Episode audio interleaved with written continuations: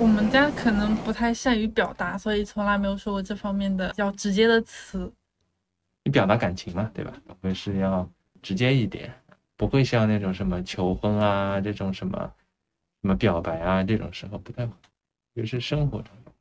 呃，我们经常会说，因为我们经常会争吵，所以我们吵架完了之后，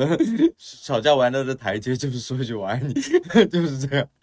沟通很重要嘛，对，就别隔夜仇，或者别再犯上一次的。所以，呃，道歉成为日常，我爱你也成为日常，我觉得这样会比较好一点。对，土生土长的中国人，然后又是比较苦的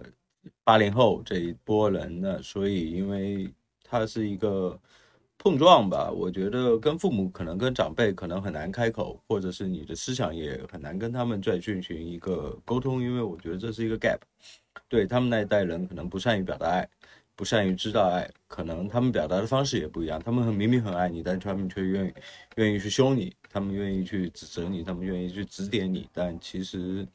呃呃，小孩出去之后看到更多的世界之后，他的眼界更宽了，但他但你你其实很难去把。这一些你知道的东西再去表达出来，你还是会选择用他们一样的方式。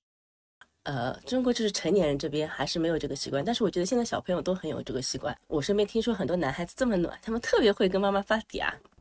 没有说特别的说我爱你这三个字，但是应该是有，就是跟家人在一块儿的时候会经常会表示这样的一些关心或者说关爱这种词语，一般会说什么呀？就是比如说很想你啊。嗯，对，然后抱抱啊，这样子的。家那位是是法国人，口头语上就非常多的，就是小的那种暧昧的词语，比如说之前养了只猫，然后就是有时候会看见猫会叫喵喵，然后看现在看见对方也会叫喵喵，就是比如说早上上班的时候会说啊啊 love you bye 什么之类的，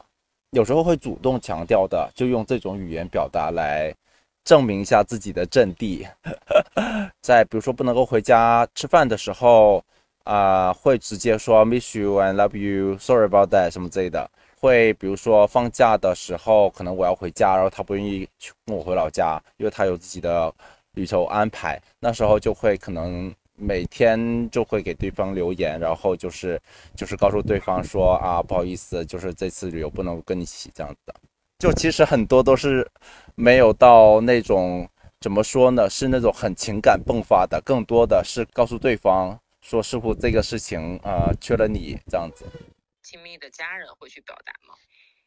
最近会了，这两年特别是，然后我爸去世了，然后我跟我妈的关系就会更好，然后甚至会在那个家长群里面就是表达一下，就母亲节什么之类的，就会给母亲大人给红包，然后说爱她这样子。